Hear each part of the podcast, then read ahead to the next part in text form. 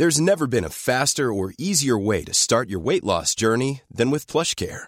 PlushCare accepts most insurance plans and gives you online access to board-certified physicians who can prescribe FDA-approved weight loss medications like Wigovi and Zepbound for those who qualify. Take charge of your health and speak with a board-certified physician about a weight loss plan that's right for you. Get started today at plushcare.com slash weight loss. That's plushcare.com slash weight loss. plushcare.com slash weight loss. Las noticias. ¿Qué tal? ¿Cómo le va? Buenas tardes. Estás a punto de escuchar Yo soy Javier Alatorre. las noticias con Javier Alatorre. La vamos a pasar muy bien. Comenzamos.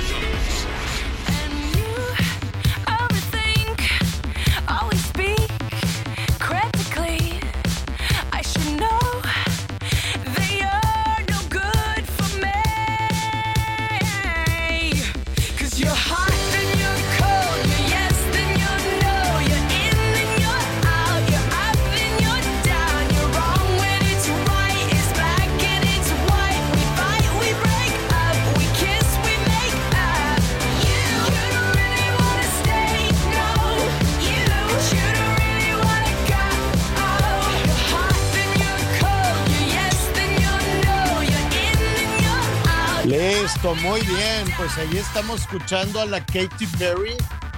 Ahí estamos escuchando a la Katy Perry que va a estar en el concierto.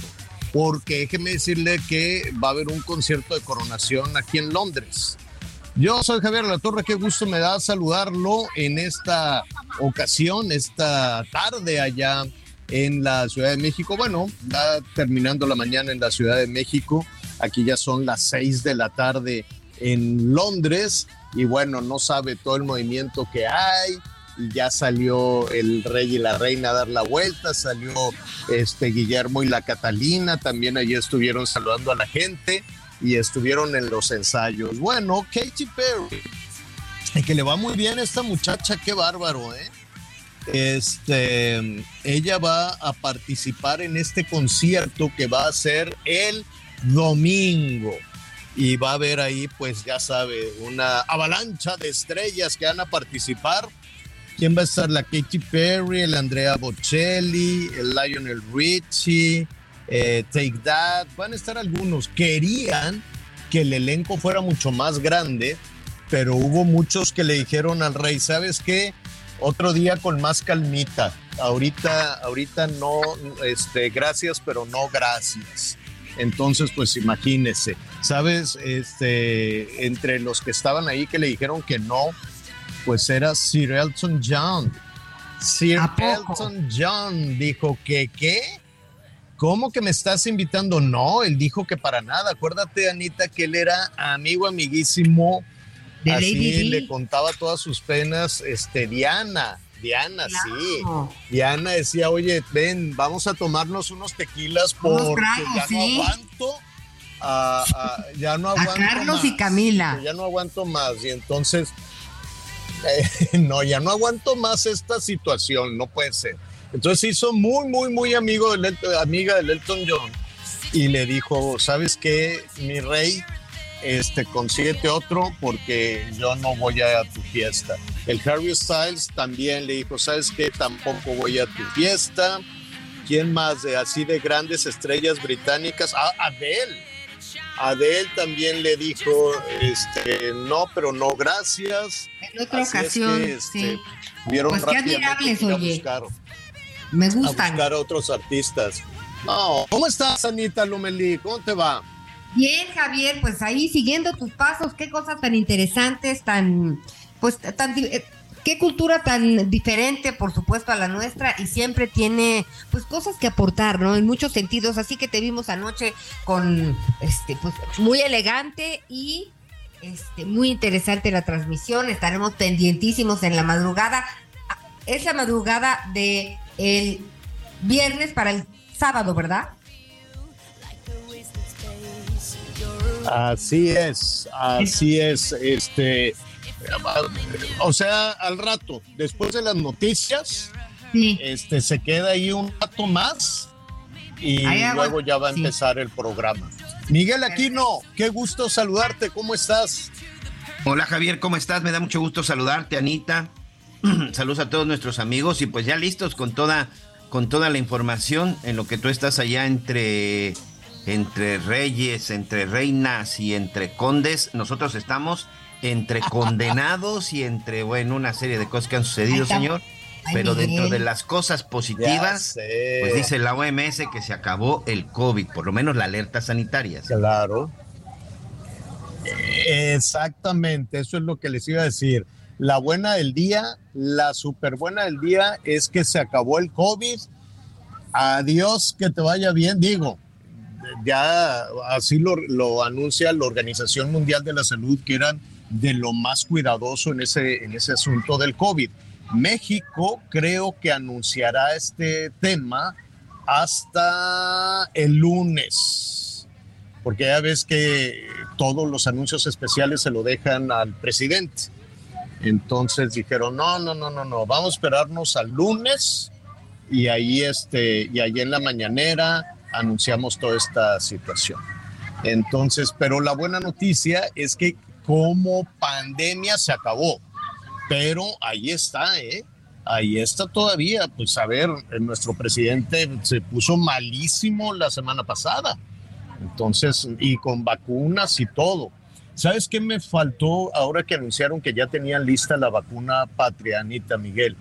Pues que pasen al frente ahí en el templete de la mañanera, que pase López Gatel y que pase, eh, como, como dice la señora, este, como Laura Bozo, que le mandamos un saludo, que pase, ¿no? Que pase el secretario de salud y, y, y que se remanguen y que les pongan el piquete de la patria. A ellos primero, a todos. Que pase todo el gabinete, que pasen las corcholatas. Estaría súper bien. Que pasen las corcholatas, que pasen todo, les pongan sus sillitas allí en el templete y que, eh, los, que les pongan la vacuna patria. Y ya después que pasen los ciudadanos, ¿no creen? Estaría muy bueno para aquello de la confianza, pues, de, o digo, que yo supongo, ahora hacer una vacuna ya no es tan complicado, ¿no? Hacer una vacuna, eh, básicamente te pasan toda la información los laboratorios que ya hicieron su chamba, que ya hicieron su tarea. México tiene una buena tradición en la elaboración de vacunas que se arruinó, que se suspendió. Qué lástima, tantas cosas en términos de salud que, que México estaba tan avanzado y dimos un salta para atrás en eso. Pero bueno, dicen que ya este, tienen la vacuna patria, pero pues la, ¿cómo se llama esta señora que la anunció, que ya la tienen? Eh, María pues Elena ahí se hubiera sentado y dice, Álvarez Villa, ándale, la María Elena que diga, pues la esa, CONACYT. que se la pongan a ella primero, ¿no? Oye. A todos, a ver, que pasen todos los científicos que hicieron la vacuna y nos la vamos a poner. Y que pase López Gatel y que pase el secretario de salud y que pasen las corcholatas y el gabinete legal de empleado para darle confianza a la ciudadanía. Miren, a todos nos van a poner la vacuna patria. ¿A poco no estaría buenísimo eso? Oye, pero una cosa, Javier, ni la vacuna Patria, ni la vacuna Sputnik, ni Abdalá, ni otras han sido aprobadas por la OMS. O sea, que digan, ya está la vacuna Patria para todos, para pero qué, tendrían pero para que... qué se lo ponen pero para qué se la ponen a la gente pues le estuvieron poniendo allá a los viejitos a, a la gente mayor le estuvieron poniendo la vacuna Abdalá. Y yo no vi que la vacuna Abdalá que se forme pues ya está mayor también el secretario de salud. ¿por qué no se formó él y todos los, los que la están promocionando a ver primero ellos así a todos los guardianes de la galaxia, órale, rápido, a ponerse todo la Abdalá. A ver, a ver, ¿por qué no? ¿No? Igual, órale, todo en la patria. Está buena, seguramente hicieron un buen trabajo. Te digo, ya el desarrollo de la vacuna, el trabajo ya estaba hecho. Y pues ya se acabó la pandemia, ¿no? Entonces, pero pues así es esto.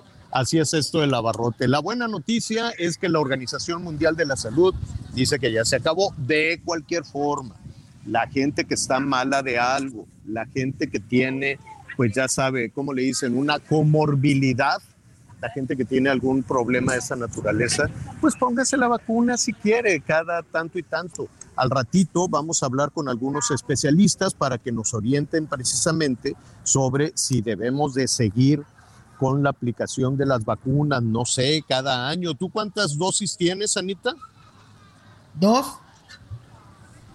Dos, dos. No, una el 22, una en el Dos. 21. Y lo que necesito saber es que nos diga la Secretaría de. Salud si nos tenemos que poner una vacuna anual.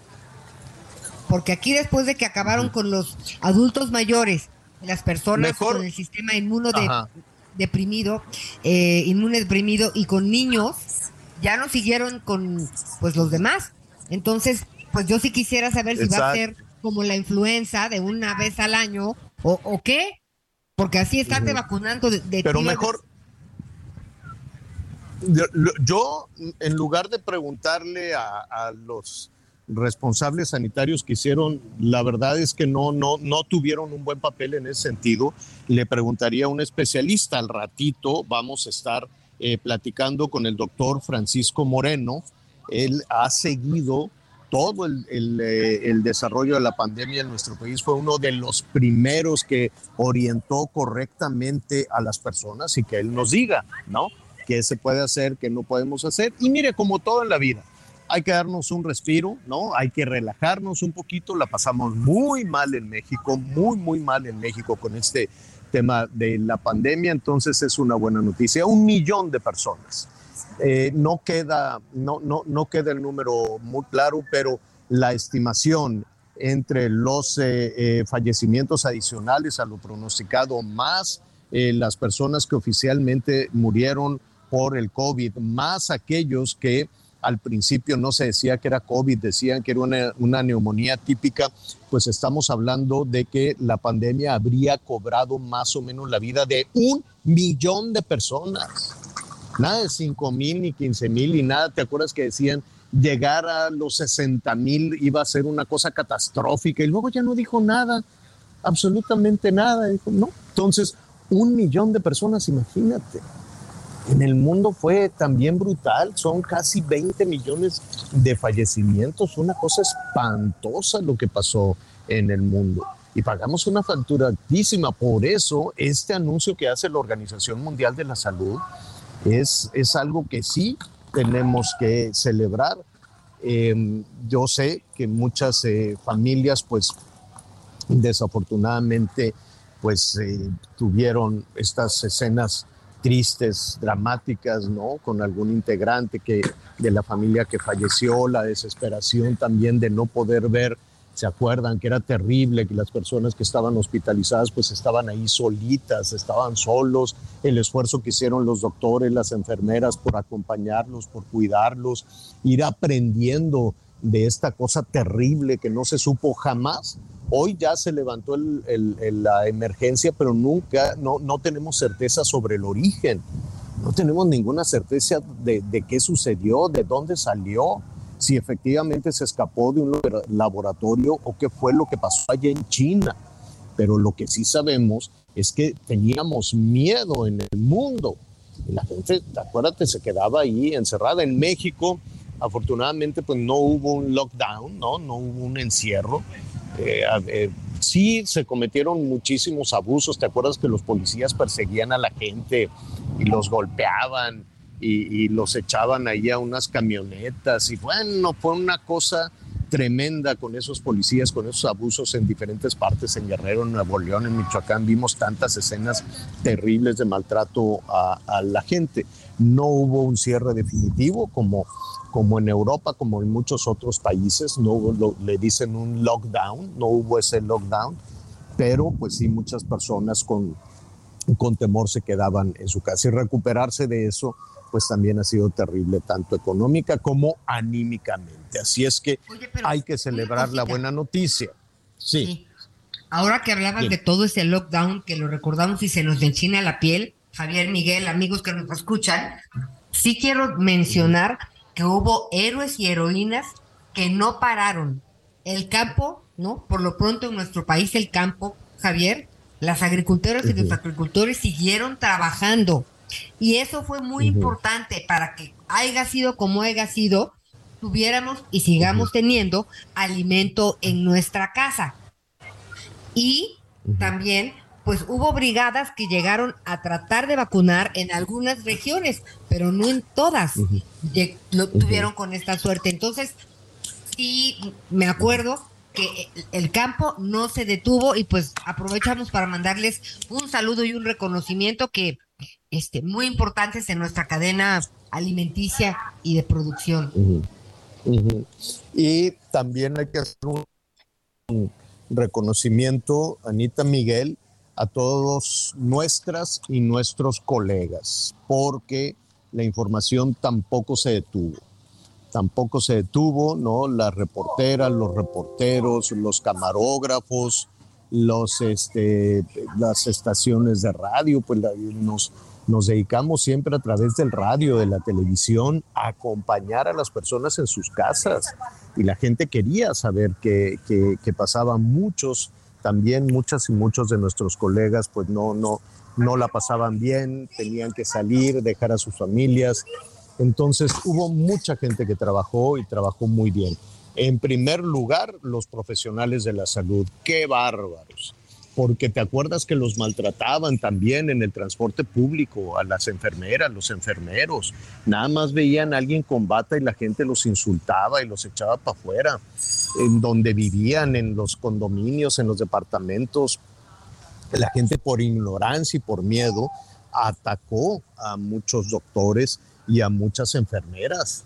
Una cosa espantosa eso que pasaba y este y, y agredían a la gente y después los primeros contagios. ¿Se acuerdan Miguel? ¿Se acuerdan Anita los primeros contagios? Y la gente quería que si se Discriminaban a los enfermos. vecino, bueno. ¿Eh? Las enfermeras, lo que pasaba con las enfermeras. Sí, fue, fue terrible. Y después de eso, pues cuando la gente empezaba a tener los primeros casos en su familia, decías, ¿qué vamos a hacer? No, qué pesadilla lo, lo, lo que se vivió, qué pesadilla verdaderamente.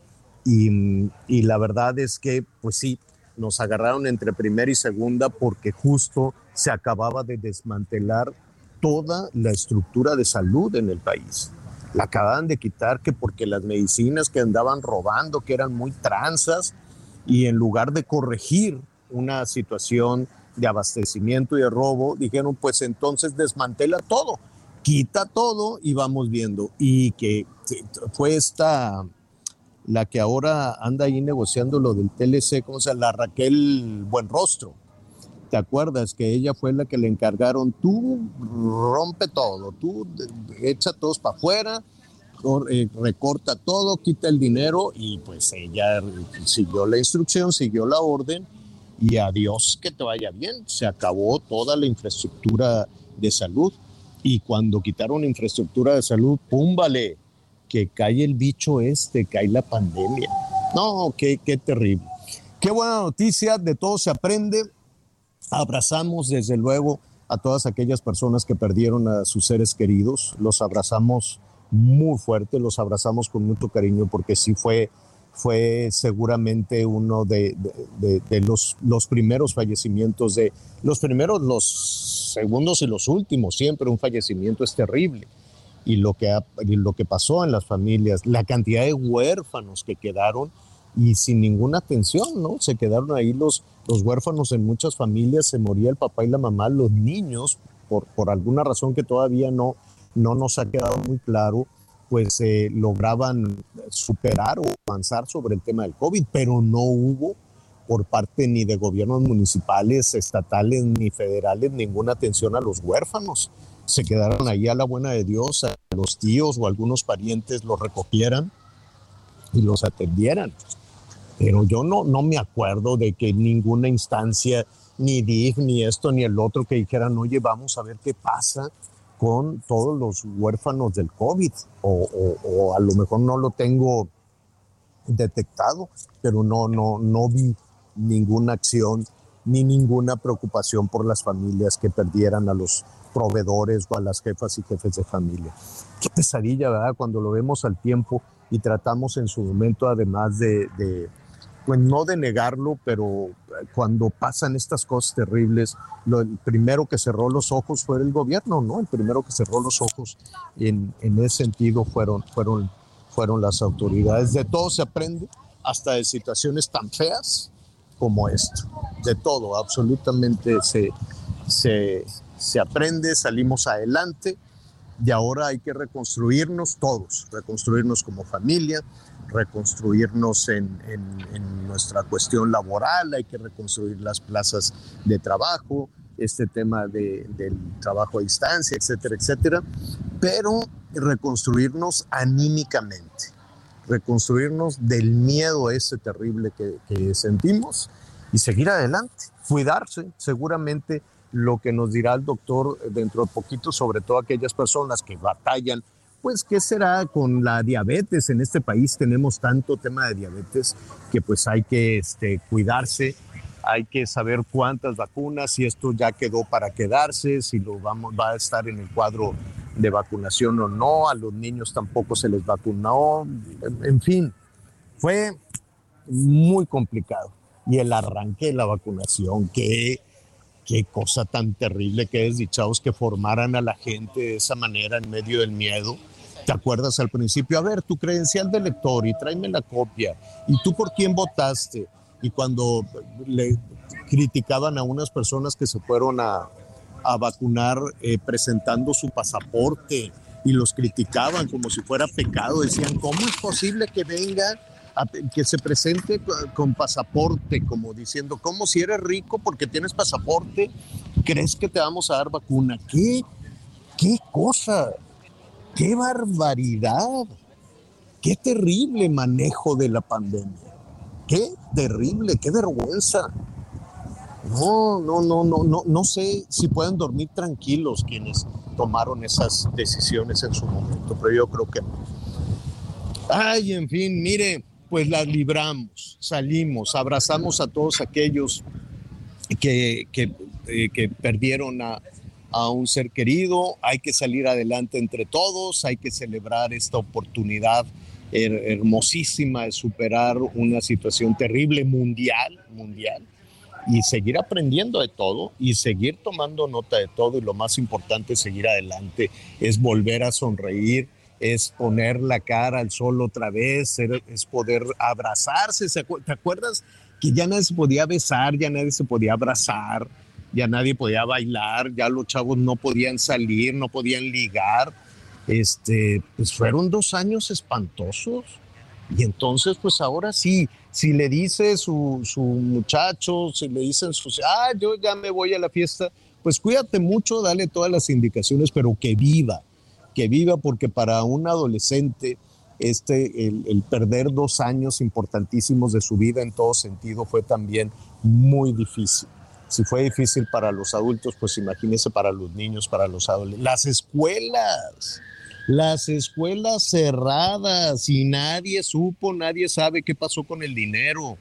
Nadie sabe por qué no se, e- no se aprovechó ese tiempo para recuperar las escuelas y arreglarlas. Y ¿Qué pasó con ese presupuesto? No se les dio comida durante dos años y para muchas niñas y niños ese alimento caliente que recibían en las escuelas era el más importante porque viven en la pobreza. Entonces, imagínense, no sabemos todavía las consecuencias de que estos niños no recibieran la comida caliente, el primer desayuno, el más importante, porque las escuelas estaban cerradas. ¿Qué pasó con el presupuesto de los desayunos escolares? Nadie sabe a dónde fue a dar, si se va a usar para campañas, nadie. eh, de, de eso nunca se rindieron cuentas, pero veremos, desafortunadamente en algún punto vamos a ver el desarrollo en una etapa clave de la infancia de que no le dieran, que no le dieran ese alimento durante dos años. Qué cosa tan fuerte, qué cosa tan, tan terrible y sobre todo conocer las consecuencias de todo eso. Ay Dios, pues ahí estaremos revisando, pero vamos a, vamos a celebrar este, este punto. Oiga, así, entre que sí que no, en los saludos se nos va media hora. ¿Qué es eso, Anita Miguel? Qué barbaridad. A ver, entonces, vamos a hacer rápidamente una pausa para que eh, entren nuestros eh, amigos eh, patrocinadores, los anuncios, y al ratito pues vamos a regresar con todos nuestros invitados. Vamos a ir a Guadalajara. Hoy la pelea del Canelo. Igual ya agarro el avión. Hacemos una pausa y volvemos.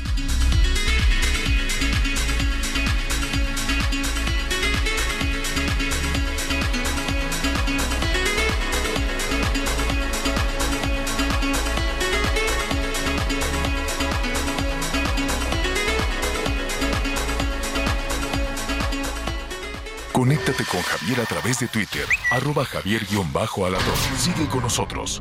Volvemos con más noticias. Antes que los demás. Todavía hay más información. Continuamos. Las noticias en resumen. El influencer Kevin Caletri fue asesinado en la colonia Condesa de la Ciudad de México cuando se encontraba en una conferencia de prensa de una obra de teatro con Wendy Guevara, integrante de Las Perdidas.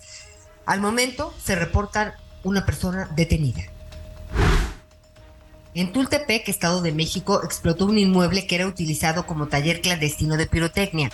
Una mujer de 40 años y su hija de 4 resultaron heridas y fueron trasladadas a un hospital de la zona para su atención médica. El director general de Banco Santander, Felipe García Asensio, refrendó su compromiso de mantener el financiamiento a nuevos proyectos en Quintana Roo ante la gobernadora Mara Lezama. El directivo dio a conocer que tienen una cartera de por lo menos seis proyectos para este año que representan una inversión de varios cientos de millones de dólares y también pues un crecimiento de 10% respecto de lo que invirtieron en 2022. Hoy el dólar se compra en 17 pesos con 25 centavos y se vende en 18 con 25. Siente el máximo confort de un abrazo a todo tu cuerpo. Te mereces un Silly Posturpedic. Muchas gracias, Anita Lomelí. Gracias a todos nuestros amigos. Gracias a todos los que nos escuchan. Y mucha atención, por favor, para nuestros amigos en la Ciudad de México.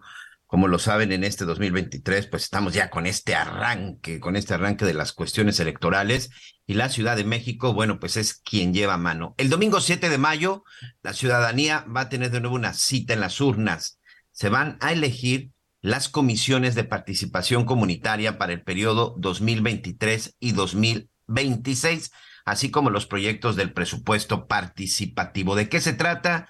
¿Quién y cómo podemos participar? Yo le quiero agradecer a la consejera presidenta del Instituto Electoral de la Ciudad de México, Patricia Bendaño, estos minutos para poder platicar y sobre todo, este, consejera, entender lo importante que es acudir a las urnas este próximo domingo. Gracias y bienvenida. Muchas gracias, Miguel, y un saludo también para Ana María. Muchas gracias por permitirme interactuar con tu con tu amable auditorio. Bueno, comentarte que este ejercicio de eh, acciones participativas tenemos ya más de 11 años de llevarlo a cabo aquí en el Instituto Electoral de la Ciudad de México y se trata básicamente de que a través de una votación las vecinas y los vecinos puedan decidir qué obras se lleva a cabo en su colonia para un mejoramiento. Entonces, cada colonia tiene recursos anualmente que se destinan para que puedan definir si quieren arreglar el parque, si quieren recuperar algún espacio recreativo, si quieren hacer talleres artesanales o de artes plásticas, en fin, la imaginación es infinita y las vecinas y los vecinos a lo largo de muchos años han podido llevar a cabo este ejercicio. Y como bien lo mencionas, este próximo domingo estarán las mesas recibiendo la opinión, la votación de nuestras vecinas y nuestros vecinos para que decidan qué se quiere hacer con el dinero para este año 2023, pero también el de 2024, porque el próximo año, que es año electoral, no estaremos en posibilidades de llevar a cabo este ejercicio, entonces la ley nos dice que este año hagamos estos dos ejercicios, entonces están en juego pues muchos, muchos millones de pesos que sirven para el mejoramiento de todas y cada una de las colonias de esta gran ciudad. Y también, también la elección de nuestras representantes y represen- eh, que integran un, un órgano colegiado que se llama eh, Comisiones de Participación Comunitaria. Eh, y este es un órgano de representación que permite que tengamos una interacción con las alcaldías. Y esta es una parte muy importante para todos nuestros amigos que nos escuchan, consejera. En esta ocasión vamos a votar por nuestro vecino, por el de la tienda, por nuestros amigos con los que estamos conviviendo todos los días. No vamos a elegir políticos, vamos a elegir ciudadanos para que formen parte de estas comisiones de participación. Efectivamente, estas, estas vecinas y vecinos, antes esa figura tal vez alguien lo recordará, existía un representante de la colonia que le decían presidenta o presidente de la colonia. Ahora es un órgano que se integra por nueve personas que son electas por las vecinas y los vecinos, que son esas personas que de una enorme voluntad, una enorme vocación, se dedican a estar realizando gestiones por si falta una lámpara, si requieren bacheo, si el camión de la basura, si la seguridad, esa interacción, esa representación que nosotros le otorgamos a nuestros vecinos o a nuestros familiares para que ellos vayan y realicen gestiones a nombre de, de nuestra colonia. Y es una parte importante porque si hay alguien que sabe lo que necesita la colonia, pues son los vecinos, ¿no? Es la persona que vive al lado, el hombre la mujer. Todos los días circula el barrio que circula la misma calle, ¿no?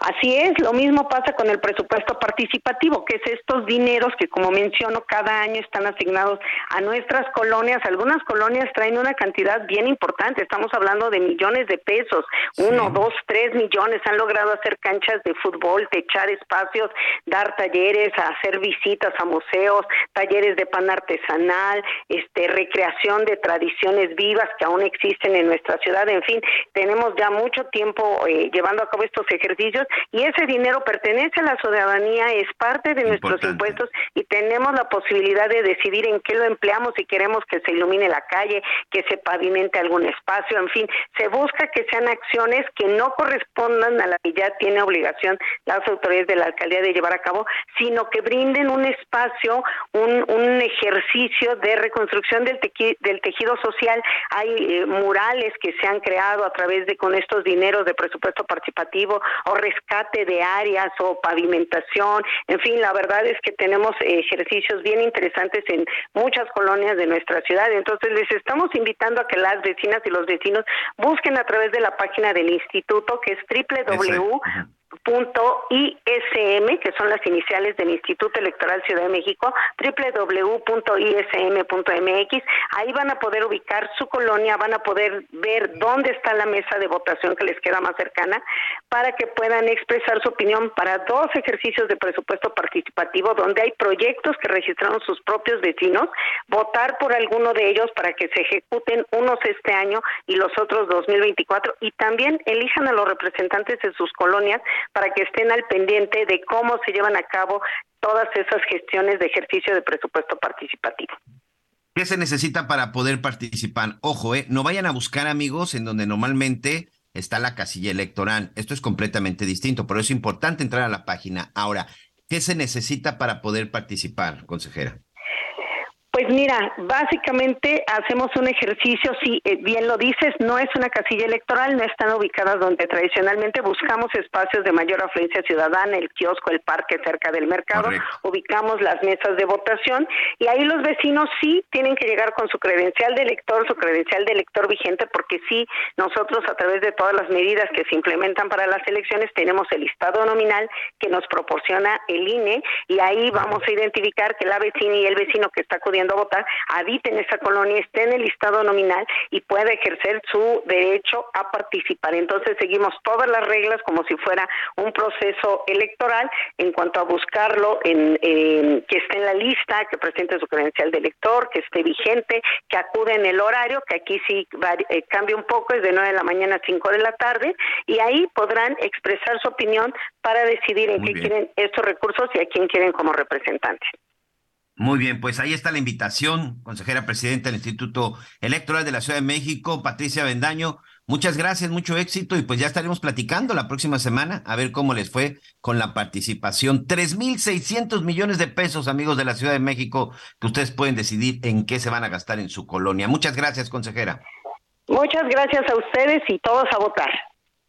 Así es, bueno, pues ahí está, ahí está la invitación. Oigan, y ya que estamos aquí en temas de, de la Ciudad de México, eh, los 20 presidentes de las juntas especiales de la Junta Local de Conciliación y Arbitraje de la Ciudad de México fueron destituidos por su nula productividad, dilación y deficiente impartición de la justicia. La verdad es que sí, se tardaban mucho en resolver de pronto las cuestiones que tenían que ver ahí con controversias laborales. Muchos de ellos además cuentan con diversas denuncias ante la Contraloría Interna de este, de este órgano de conciliación y arbitraje. Y también hay algunas irregularidades como promociones fuera de tiempo, la dilación, como ya le decía, en la atención de los laudos. Hay hasta actos de acoso sexual.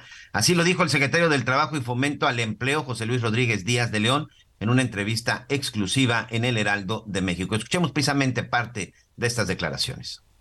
generar un proceso que nos ayude a construir de manera correcta, colectiva, un plan de trabajo que atienda las demandas de justicia laboral de miles de personas que en etapa previa acudieron ante la Junta Local de Conciliación y Arbitraje esperando acceder a ella y que durante décadas no ha sido posible.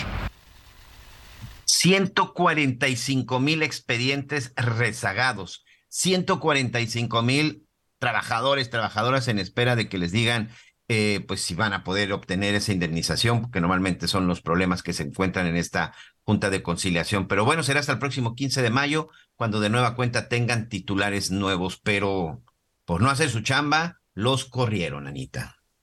Pues qué bueno, oye, qué bueno, la verdad me da mucho gusto, porque pues la Secretaría del Trabajo, que es eh, a quien escuchábamos, al director en la Ciudad de México, José Luis, este, Miguel, tiene recursos y hacen muchas cosas para que las cooperativas sigan funcionando, para que haya capacitación, para que pues eso de sea fuente de empleo. Y si estas personas que están para lo que están no hicieron nada, qué bueno que ya levantaron una denuncia. Eso es lo importante en todos los procesos legales, Miguel. A ver, que diga, esto mal, tache, muy bien. pero, a Oye, ver, ¿por pero qué eso mal? deberían de hacer en todas las dependencias. Anita. Que no haga su chamba, las- vamos a la calle. Es en- de- y a nivel nacional, pues también me parece que es un buen eh, ejemplo a seguir. Pero bueno, ya, ya, ya hablábamos al principio de, de este programa, Miguelito, que nos dio mucho gusto escuchar, pues que ya es oficial por parte de la Organización Mundial de la Salud, pues que declara que, que después de más de tres años, pues la pandemia que puso en jaque al mundo debido a la disminución de los contagios al día y también a la disminución en el número de personas que llegan a nivel de emergencia y pierden la vida ha disminuido tras años, estos tres años de convivencia con este virus en estado de pandemia, el director de la Organización Mundial de la Salud, Tedros Adhanom, pues anunció que esto, eh, pues la emergencia sanitaria terminó. Vamos a ver, eh, lo dijo así en inglés, lo platicamos en un momentito. Yesterday, the emergency committee met for the 15th time and recommended to me that I declare an end to the public health emergency of international concern. I have accepted that advice. It's therefore with great hope that I declare COVID 19 over as a global health emergency. However, that does not mean COVID 19 is over as a global health threat. Last week, COVID 19 claimed life every three minutes. Yes. Mire, en pocas palabras decía parte de lo que yo le platicaba hace un momentito, pero eh, se refirió a que por decimoquinta ocasión se reunió con el Comité de Emergencia de la Organización Mundial de la Salud y le recomendaron que declarara el fin de la emergencia de salud pública de importancia internacional. Y este, pues aceptó, es, es todo un, un mecanismo que tiene la Organización Mundial de la Salud para tomar decisiones a nivel mundial, eh, pero hay que ser muy, muy, muy, eh, cuidadosos porque él, él dice, however, que quiere decir, sin embargo, es- Claro. hay que seguir con las medidas que ya conocemos. O sea, no es que el virus desapareció, no. En algunas sociedades, en algunos países, se ha trabajado de una forma en donde el virus pues ya forma parte eh, de la medicina, de las vacunas, de una rutina, de un protocolo. Entonces, tenemos que estar conscientes que el virus ahí, ahí está. Aprendamos pues todo esto que las lecciones que nos dejó el COVID fueron muchas, ¿no? Aprendimos, por ejemplo, que la salud mental es fundamental eh, en la vida diaria, pero se resaltó este mucho este tema en pandemia y también eh, en cuestiones de higiene no podemos bajar la guardia en ningún momento. Por eso nos da mucho gusto platicar contigo, pues digo, ya eres nuestro doctor de cabecera, mi querido eh, mi, mi querido doctor, ¿a dónde estás? Ah, ya te encontré. Mi querido doctor Paco Moreno, eh, pues médico internista, a quien le con quien vivimos todos estos años, bueno, tres de pandemia, ¿no, doctor? Así es, 1.550 días desde que la Organización Mundial de la Salud declaró la emergencia. Hoy se cumplen 1.550 días. La verdad, los tengo contados. Eh, sí, ha sido pues eh, complicado, como dices tú muy bien, el virus no desaparece. Sin embargo, esta emergencia en donde pues el riesgo de vida la corríamos todos y de tener enfermedad grave, eh, va, ha ido desapareciendo, la enfermedad se está presentando más como cuadros más respiratorios leves, pero algunas personas desafortunadamente porque su sistema inmune no está bien, pueden tener complicaciones. Es decir, empieza a suceder lo que pasa con otras infecciones de otros virus, que si tú no estás bien en cuanto a tu salud, puedes tener una mala evolución. Ahora hay que usar las medidas que aprendimos para tratar de no enfermarnos. Oye, doctor, y a ver, este, entonces, por lo pronto en nuestro país, eh, de entrada, eh, de nueva cuenta, muchas gracias a todas quienes participaron en el sector salud, pues por apoyarnos, consolarnos, este, fueron momentos tremendos y eh, las batas blancas pues circularon por todos lados, cosa que viviremos eternamente agradecidas. Aquí, eh, pero eh, nuestra situación en, en México es, por ejemplo, ya está la vacuna patria, ya está autorizada por eh, todos los mecanismos, por la OMS, por la FDA, o sea, ya no las ponemos como Pfizer, AstraZeneca, Moren- Moderna, o sea, ya cuenta con todos los, los permisos. No, la, la vacuna patria todavía no tiene fase 3, no está aprobada por la OMS. Realmente, pues el mensaje que recibimos el martes es un mensaje político. Eh, la vacuna patria está hecha con la variante original. Lo que se está utilizando actualmente son vacunas actualizadas que incluyen a la nueva variante de Omicron, la vacuna bivalente que la tiene Pfizer y Moderna. Eh, tristemente, la vacuna patria llega muy tarde. No sabemos si vamos a tener que vacunarnos en un futuro por alguna otro tipo de vacuna. La plataforma de la vacuna patria puede ayudar para desarrollar vacunas en un futuro. Ahorita hablar de cuándo nos tenemos que vacunar es muy pronto, depende cómo evolucione la pandemia. Eh, me refiero al virus, que no vaya a cambiar, a modificarse. Por eso hay que estar atentos. Yo, como dices tú, yo, yo felicito a la sociedad mexicana, a los que se pusieron cubrebocas porque salaron vidas, a los que retrasaron fiestas, aglomeraciones porque salaron vidas, a los medios de comunicación porque nos dieron la oportunidad de expresar lo que sabíamos y sí, a los trabajadores de la salud, sobre todo aquellos que perdieron la vida porque dieron la vida para salvar otras vidas. Oye, doctor, y este COVID largo, ¿no? Eh, también tiene eh, una importancia eh, en la salud de muchas personas. ¿Nos podrías platicar un poquito a, a qué nos referimos cuando de repente un médico dice COVID largo, secuelas de COVID, post-COVID? Así es. Mira, 10% de las personas que sufren COVID desarrollan algún síntoma que dura más allá de cuatro semanas.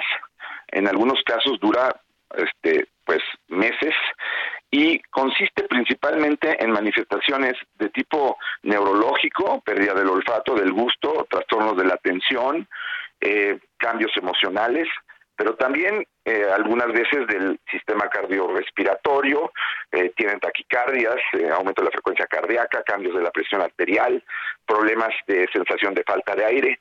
Y este tipo de secuelas que deja COVID, pues se están eh, investigando, porque si es el 10% de los que sufren COVID, pues imagínense en México, si han sido 100 millones los infectados por COVID, tenemos 10 millones con COVID largo.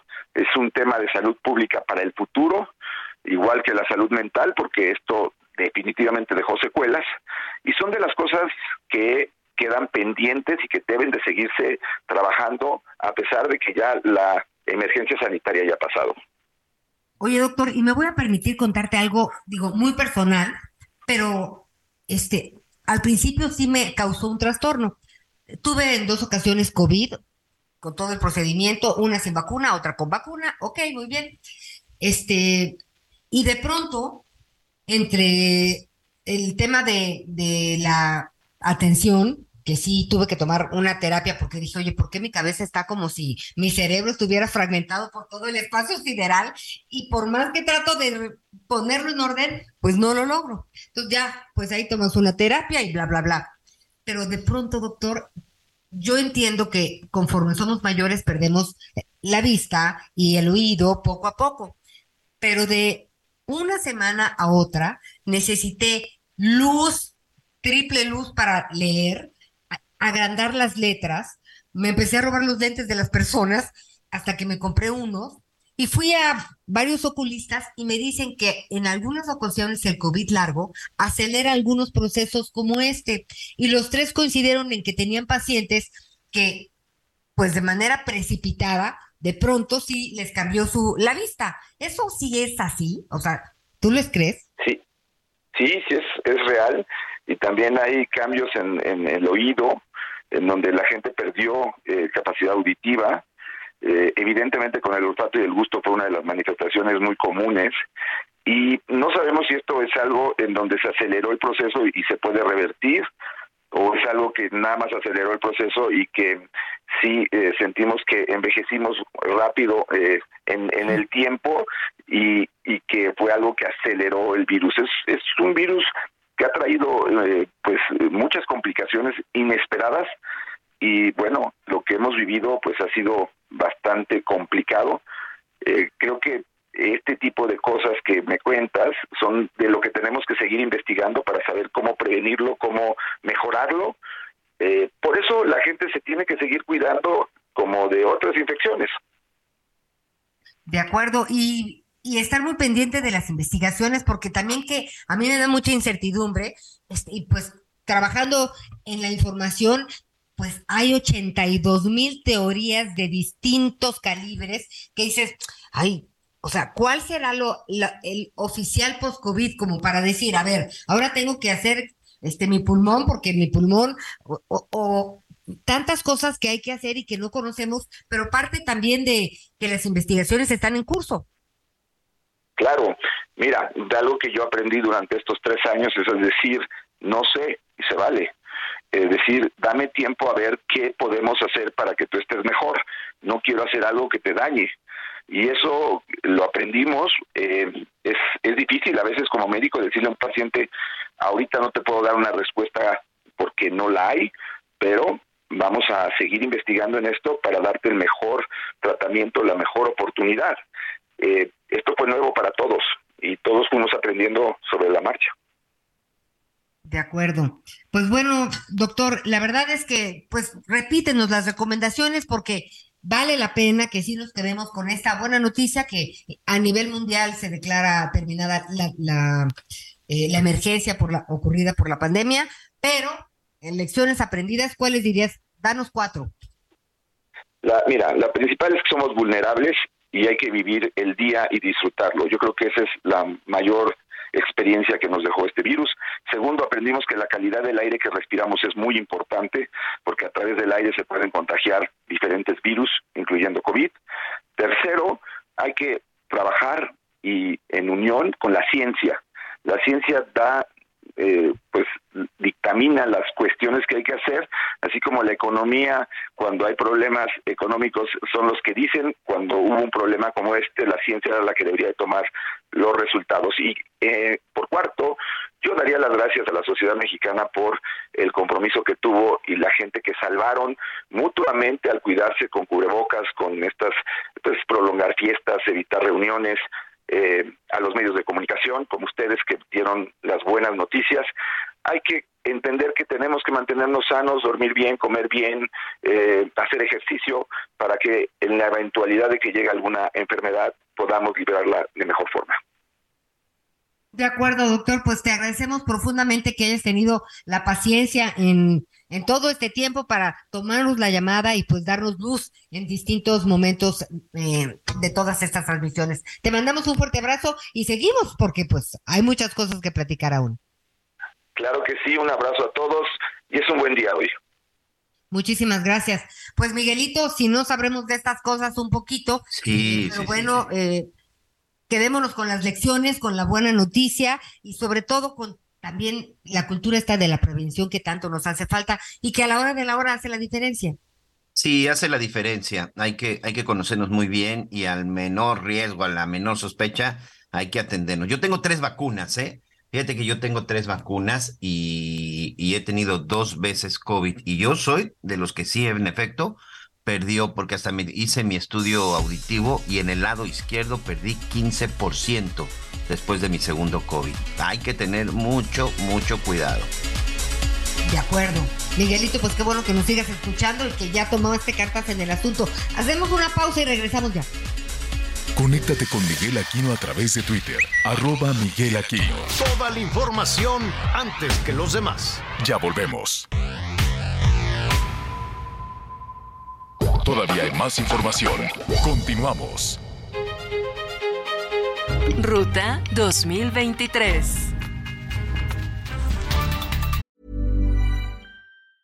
Hiring for your small business? If you're not looking for professionals on LinkedIn, you're looking in the wrong place. That's like looking for your car keys in a fish tank. LinkedIn helps you hire professionals you can't find anywhere else, even those who aren't actively searching for a new job but might be open to the perfect role. In a given month, over 70% of LinkedIn users don't even visit other leading job sites. So start looking in the right place. With LinkedIn, you can hire professionals like a professional. Post your free job on linkedin.com/people slash people today.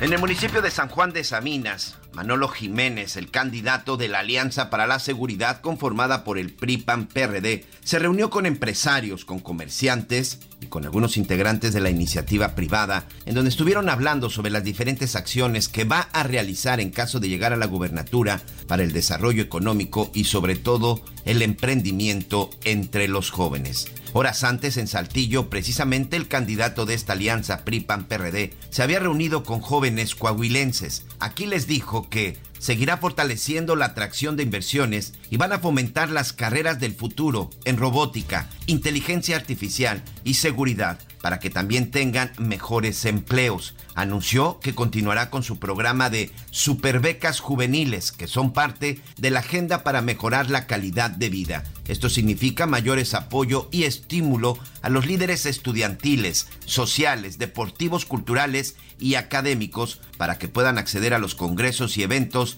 donde podrán encontrar la llamada oportunidad de su vida.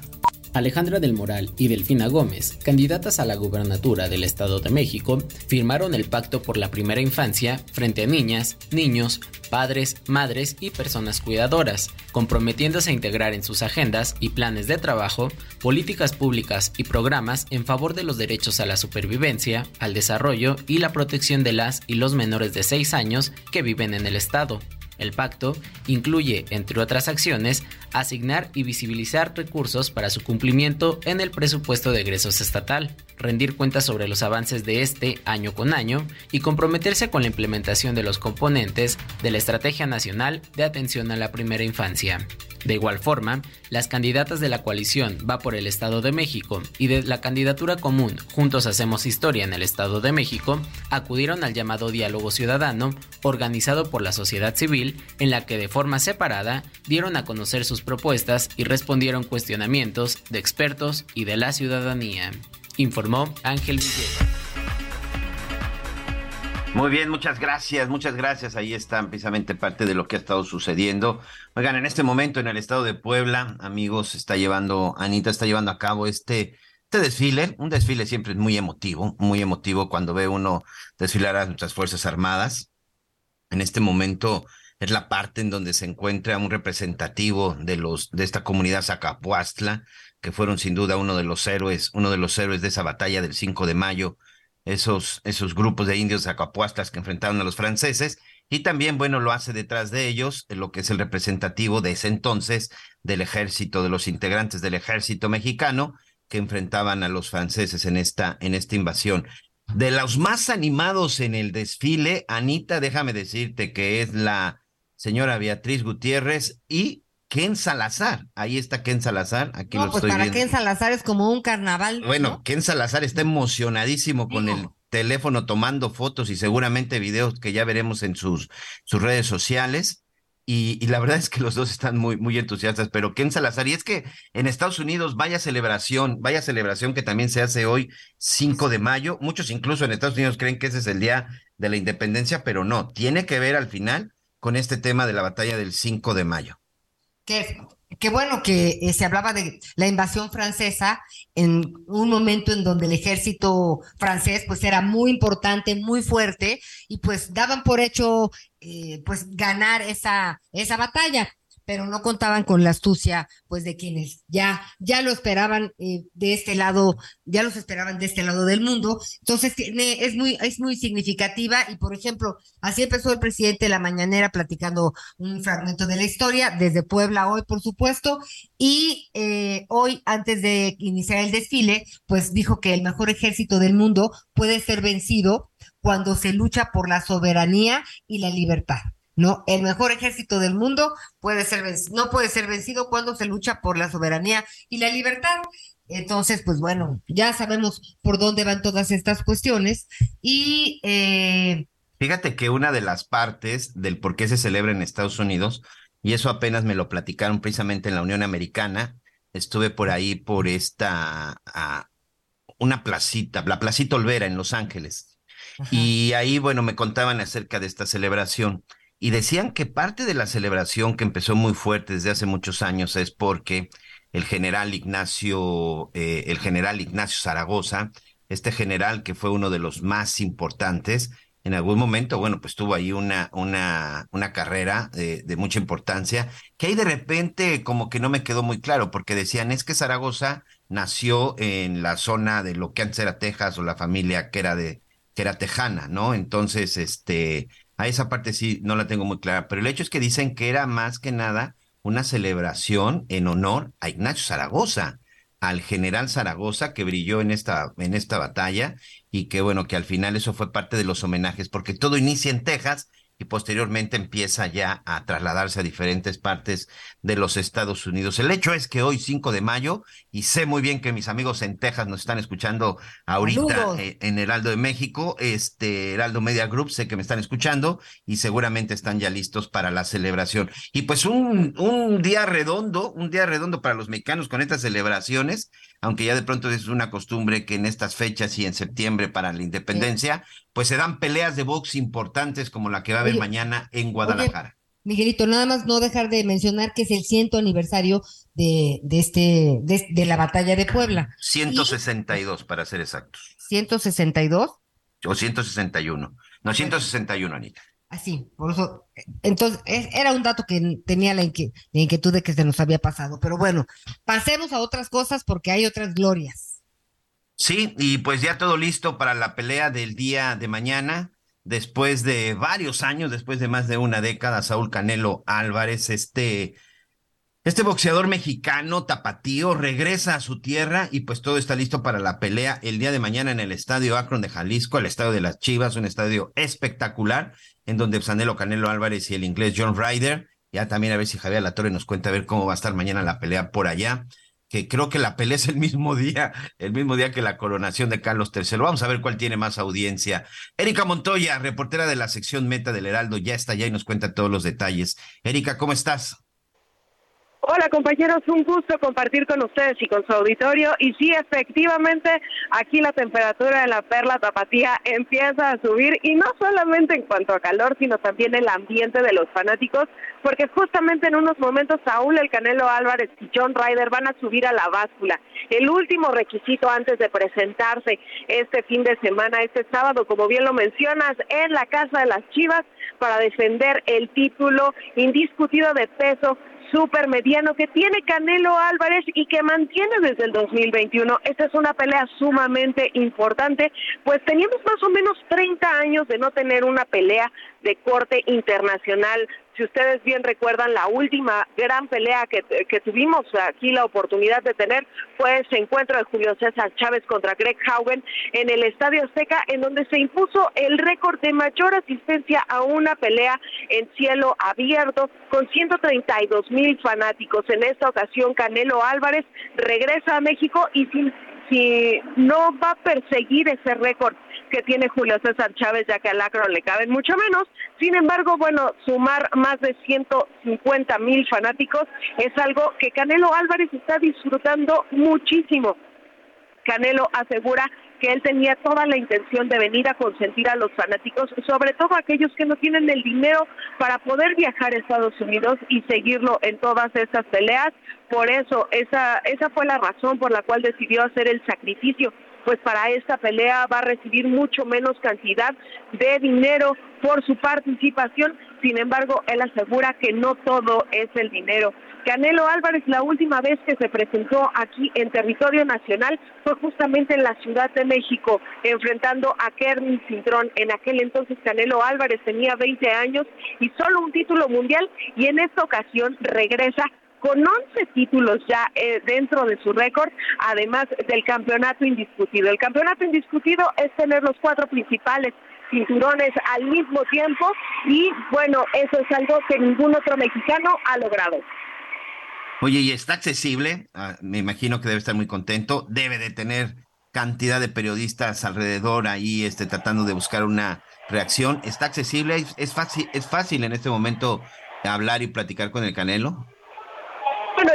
Cuando se acerca el peso es un poco complicado hablar con los peleadores, pues ya se entienden que el sacrificio físico que están haciendo ya es importante. Sin embargo, Canelo ha estado de muy buen humor, hablando con absolutamente todos, rodeado de su familia. Ha venido su abuelita a verlo, sus siete hermanos han estado aquí y Canelo Álvarez asegura que todo esto que está viviendo ahorita no lo va a poder pagar con absolutamente nada. El recuerdo va a quedar ahí, pero sin duda aseguró, como dijo Julio César Chávez, que no se va a dar cuenta de la profundidad del asunto hasta que pueda caminar del vestidor al Akron y justamente el Akron se volque encima de él. Sí, algo que sin duda vivió, vivió Julio César Chávez en el Estadio Azteca. Ningún lleno, ningún HBO en el MGM, en el, en el César, este, se comparó con lo que se vivió en, en, en, en el Estadio Azteca, cuando además Julio, pues ya ni siquiera competía por nada, ya realmente eran de estas peleas de despedida. Y en el caso del Canelo, pues no, sigue compitiendo de manera importante y por campeonatos, ¿no, Erika?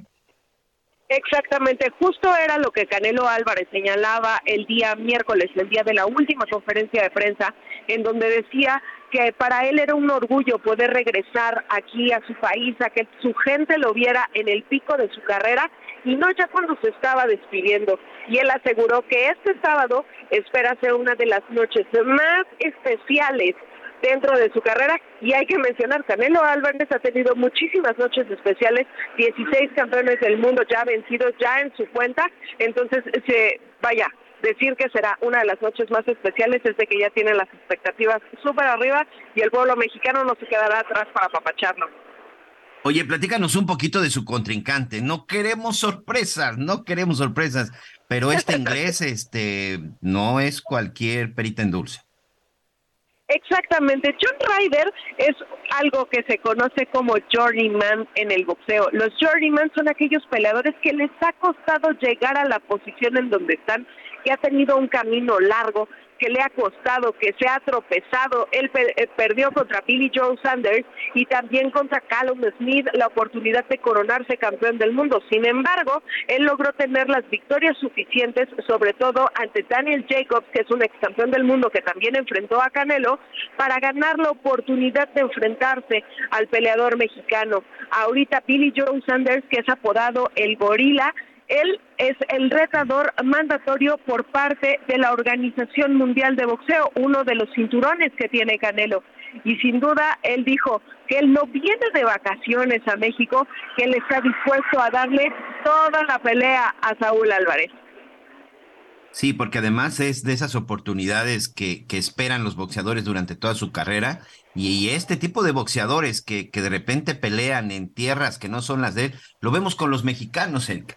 Las grandes peleas de mexicanos es cuando van a pelear a la tierra del campeón. Lo hemos visto con los pesos más ligeros cuando van a, la zona de Asia o incluso, por supuesto, la zona de Europa y, por supuesto, lo que pasa en Estados Unidos. Pero las grandes peleas de los mexicanos, muchas de estas han sido cuando ellos van, por llamarle de alguna forma en un término futbolero, de visitantes, ¿no? Exactamente, lo mencionas sumamente bien porque los peleadores que no tienen absolutamente nada que perder y todo que ganar son los más peligrosos. Entonces Canelo Álvarez asegura que a pesar de la emoción, de la familia y de todo, no se tiene que confiar, porque un tropiezo a estas alturas podría hacer salir sumamente caro. Canelo Álvarez lo que tiene ahorita en la mente es imponerse a John Ryder y después volver a subir a las 175 libras en donde fracasó con Dimitri Vivol. Hablaba con Eddie Reynoso, el entrenador de Canelo Álvarez, para preguntarle el por qué regresar a las 175 tomando en cuenta que ya es un peso forzado para Canelo y que qué podría sacar de eso. Y me contestaba Eddie que Canelo Álvarez es lo suficientemente necio como para no dejar pasar una afrenta de este tamaño Sí, y que él quería sí. regresar a las 175 libras Claro. justamente a vengarlo. Pero el dato curioso aquí es de que Dimitri Vivol quiere bajar a la división de Canelo para quitarle los cinturones y Canelo es el que insiste en que quiere volver a subir y retarlo por ese cinturón que se le fue. No, pues ojalá tome la decisión correcta, sí, sin duda. Yo veo una segunda pelea con el ruso, eso, pero ni dudarlo. O sea, Canelo no se va a retirar sin antes sacarse la espinita con el ruso. Yo creo que sería mucho mejor que dejara que el ruso bajara y que estuviera pues en el peso que normalmente el Canelo pelea. Eh, aunque ahí seguramente va a querer ganarle en la misma en la misma división, pero sin duda creo que esas son de las siguientes de las siguientes peleas y de los siguientes compromisos que tenga el Canelo. Pues hay que aprovechar, hay que disfrutar, que sea una una gran fiesta. La verdad es que el estado de Jalisco debe estar muy contento. El Checo Pérez gana en Azerbaiyán, las Chivas están en el la en la liguilla y ahora tienen el Canelo. ¿Qué más quieren nuestros amigos en la perla del occidente, Erika? Exactamente, ahora sí que están de manteles largos y bueno, Canelo le viene a poner la cerecita al pastel este fin de semana y ojalá y sigan los triunfos en esa fiesta. ¿A qué hora es el, el pesaje? El pesaje está programado para la una de la tarde, ya falta muy poquito, de hecho Ah, aquí ya vemos que llegó la familia de Canelo, la abuelita, la hija, ya están los hermanos, todos con uniforme, ya esperando que llegue el momento de que los peleadores suban a la báscula, cumplan con el último requisito y ahora sí, súper listos para el día de mañana. Vamos a ver, vamos a ver físicamente cómo se ven los dos, cuál es el peso. Seguramente, si hay algo que tiene Canelo Álvarez es que es muy, muy disciplinado, entonces no creo que tenga ningún problema. Y bueno, pues vamos a estar pendientes de tu transmisión y pendiente de toda la información.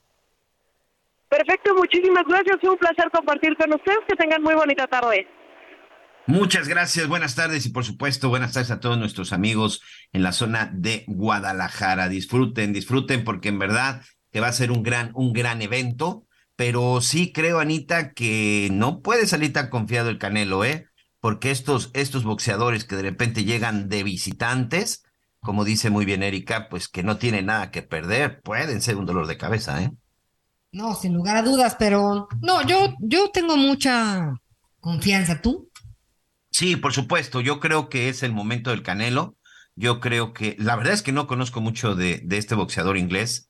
Eh, algunas cosas que he estado viendo que pasan actualmente nuestros compañeros en, en Heraldo y en Azteca de Deportes, bueno, pues sí, no es una perita en dulce, insisto, sí es un peleador aguerrido y además es un peleador que viene desde abajo, son de esos peleadores que tienen hambre, son de esos peleadores que les ha costado trabajo y esta es la oportunidad de su vida de John Ryder. Entonces, en eso es en donde debe estar muy atento. Creo que trae una excelente preparación, como siempre, el Canelo, pero bueno, no hay que confiarse, porque pues ya vimos que pues, también puede perder, y ya lo vimos con el ruso, ¿no? Sin duda, yo no creo que pueda, yo no creo que pueda perder Miguelito. Y además el ambiente, eso sí es lo que me da unas ganas de tremendas, de lástima que no vamos a poder estar ahí. Pero bueno, si ya lo dijo Moni Vidente, Moni Ah, Vidente sí. va a decir, ya dijo, Canelo ganará la pelea contra su contrincante el 6 de mayo por nocaut en el 9 u 11 round. Ay, no, sabes que conforme avanzan los rounds, me choca ver cómo, cómo va- se van desgastando los deportistas. Ojalá sea en el round 2 y se acabó. ¿No, Javier? Oye, oye, Javier, ¿y en Londres qué, tendrá más atención? ¿La pelea de John Ryder contra Canelo o la coronación del príncipe Carlos? Es que, es Carlos. que depende, es que, es que depende también, sí, ¿no? Las peleas, los boxeadores mexicanos tienen su cartel, pero ahora que, ahora que los estaba escuchando, este, en el, en el tema del Canelo, creo, creo, y déjame revisar rápidamente el dinero, pero este va a ganar menos dinero, ¿eh? Pues va a dejar de ganar 50 millones de dólares. Fíjate. 50 millones de dólares fue el sacrificio que hizo el Canelo para traer la que ya a estas alturas con lo que tienen no es mucho sacrificio, pero bueno, 50 millones de dólares estuvo dispuesto a dejar ir el Canelo para que la pelea se pudiera llevar a cabo en México y en este caso en Guadalajara, en su tierra, en el estado de Jalisco. Pues le va a ir muy bien, le va a ir muy bien. Ahorita estaba checando rápidamente y se agarró, y se agarró un vuelo así rápido, Londres, Guadalajara, pero no, no la libro. no, la libro. No creo que la libre. Oye, este, hay una recepción en este momento en Buckingham. Me fui a dar la vuelta rápidamente a ver quién andaba por ahí. Y este nombre llegó la gente elegantísima. Es una, ¿cómo, cómo le dicen en las bodas? Una pre. Preboda. Así le dicen ya, preboda. Sí, sí, sí, sí, sí, Así no. como tornaboda está la pre, ¿no? El cóctel pues, previo. Porque como ¿qué la- muchos vienen de fuera, Ajá. para aprovechar que están aquí y, y además, pues ojalá, sí van a asistir el futuro rey y la reina, porque el Sí, chiste sería fíjate, verlos. En la boda, boda no los van a ver también. En la boda, boda, no es boda, Anita. Es este, Digo, en la coronación. en la coronación. En la coronación. Sí, eh, tienes toda la razón. No hay, es, va a ser aburridísimo eso de estar ahí en la, ¿cómo se llama? En la abadía. Digo, es toda una ceremonia, pero la gente eh, lo sientan así en las filas de atrás y no ven nada. Y entonces no ven ni lo que pasa afuera ni lo que pasa adentro y nada más están ahí sentados en la banca este, y pues no ven nada. Por eso eh, yo le recomiendo que mejor nos vea a través de, ¿cómo se llama?, de la transmisión que vamos a tener, que va a estar pesada como la fregada, pero ahorita le, ahorita le cuento, déjeme decirle rápidamente que los, eh, la- las casas, las casas reales del mundo, pues fueron ahorita aquí a, a una fiesta en Buckingham. Em, se les pidió porque seguramente algunos pensaron, oye, y me pongo todas mis condecoraciones, todas mis medallas. Las señoras pues no sabían si eh, iban a ir de largo, de corto. Ya ves que luego les da por ponerse en la cabeza unas, unas cosas así enormes, como Unas unas, plumas, de, sí. unas plumas de ganso y cuanta cosa. Este, y les dijeron, no, sencillito, señores de traje, este traje y corbata, nada más. Las señoras de las señoras de corto, bueno, no- es que ya no sé cómo son las las este cómo se les dice ahora a lo largo de las de las faldas, pero nada nada de vestido largo, está muy agradable la temperatura, no hace no hace tanto no hace tanto frío en Chipi Chipi. Llegó esta Leticia, la reina de España, no sabes, guapísima, un vestido verde impresionante, está flaca, eh, pero flaca, flaquísima. Plana, plana, ¿no? Está súper flaca, quién sabe. Pero bueno, seguramente, como dicen por ahí, mi- eh, su, su gusto es. Y el rey normal con corbata como, como de oficina, pues na- se les pidió, oigan, no, pónganse todos de saco oscuro, ¿no? Eh, llegó, hubo una protesta, por cierto, contra Luis Ignacio Lula da Silva, que el si vino, vinieron presidentes, eh, jefes, de, jefes de Estado, jefes de gobierno, Oye, ¿y de las México casas reales, la embajadora, la embajadora de México es la, es la que la que va a venir nada más, porque pues los demás no, no, pues no, digo, seguramente la embajada de, del Reino Unido giró las invitaciones apropiadas y le Oye, dijeron Y también a lo mejor te gusto. encuentras a Jesús Ernesto, al hijo del presidente, ¿no? Todavía está acá en Londres. Ah, fíjate, voy a preguntar. Ah, pues precisamente la embajadora, la embajadora estaba un poco en la tutela, ¿no? Un poco ahí también. Pues ella lo recogió en el aeropuerto. Sí, checando, checando que esté ahí en la, en la escuela. Oye, y vi así de, este, muy rápido a la esposa de, de ¿cómo se llama? De eh, Zelensky, este, Volodymyr Zelensky, el de Ucrania, pues vino a la fiesta muy discreta, de negro, con un brochecito. Todas las demás venían este, con colores muy vivos. Exacto, eh, con vestidos este, muy, muy, muy coloridos, muchísimos. Y el rey, pues, con un traje azul, azul marino, corbata. Nada se les pidió, oigan, es fiesta nada más para saludarnos, un coctelito, un chupecito, nada de desvelarse. El rey dijo, el rey le estaba pensando si venía o se lo dejaba a William y Kate. Kate con un vestido azul impresionante, también muy guapa, una sonrisota, eh, una sonrisota feliz. Vino eh, Jill Biden también, eh, llegó ella sí con un, un abrigo verde oscuro muy bonito. Este, pues ahí estuvieron y luego dije ya me tengo que ir corriendo porque si no el programa el programa me, me, este se va. El único que dije ¿cómo, qué, qué atuendo tendrá es el rey de Bután. El rey de Bután llegó con una especie como de bata de baño roja, pero no era bata de baño, así como, se, como cerrada. Y dije, ¿será kimono? Pues me dicen, es el, es el rey de Bután. Ah, pues yo no sabía. Vamos a hacer una pausa y volvemos.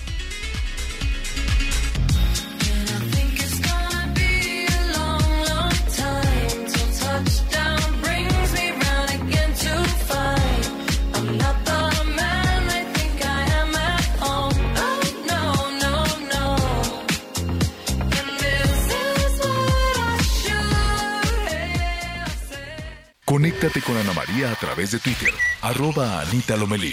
Sigue con nosotros. Volvemos con más noticias. Antes que los demás. Todavía hay más información. Continuamos.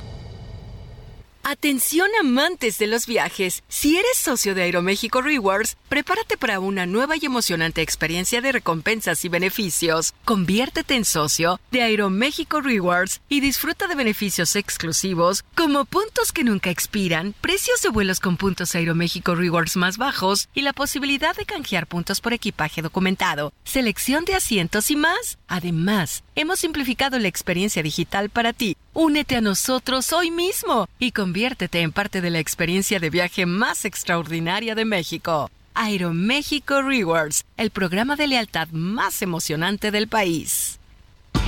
Las noticias en resumen. El gobierno de México llegó a un acuerdo con Estados Unidos para otorgar 885 mil permisos y visas de trabajo a personas migrantes originarias de México, Centroamérica y Sudamérica, de acuerdo con el secretario de Relaciones Exteriores, Marcelo Ebrard. A casi ocho años del caso Narvarte, familiares del fotoperiodista Rubén Espinosa y de cuatro mujeres asesinadas exigieron avances a la Fiscalía de la Ciudad de México. Piden que determinen el móvil y la identificación de los autores intelectuales. El alcalde de la ciudad de Puebla, Eduardo Rivera, confirmó que por orden de un juez se cancelan las corridas de toros que estaban programadas en la Feria de Puebla los días 6 y 12 de mayo. La Policía Vial de Guadalajara, Jalisco, informó que tienen listos los operativos que llevará a cabo este viernes y sábado con motivo de la pelea de box de Saúl El Canelo Álvarez. A la una de la tarde será cerrada a la circulación, pues esta calle de Gollado, debido a que la ceremonia de pesaje tiene, pues será en el Teatro de Gollado. Consiéntete con la maestría y calidad milimétrica de nuestros sistemas de descanso. Te mereces un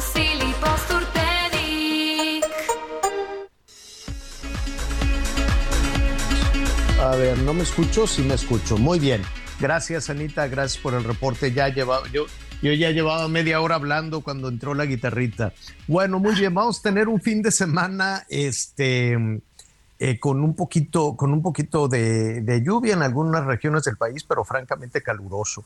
Eh, todavía, todavía no, no se sueltan las lluvias, las lluvias como debería, así es que pues habrá que tomar precauciones por las altas temperaturas que vamos a tener en diferentes zonas del país. Ya sabe que por estas fechas, y todavía no viene lo bueno del verano, todavía tenemos por ahí algunos frentes fríos que, que están este, provocando lluvias, pero pues vamos a tener temperaturas por arriba de los 40 grados en los estados donde, pues ya lo sabemos, Guerrero, parte de Michoacán, en algunas zonas de Oaxaca, Campeche también vamos a tener estas temperaturas muy altas y hacia la Ciudad de México, bueno, pues también algunos, este, por ahí vamos a estar cerca de los 30. Así es que eh, todavía las lluvias van a tener que esperar un poquito, un poquito más, ya cuidar el agua, qué bárbaro, qué eterno batallar con este asunto del agua. Siempre nos sale, no, es que van a reparar tal cosa, es que van a reparar no sé qué, ¿por qué no lo repararán?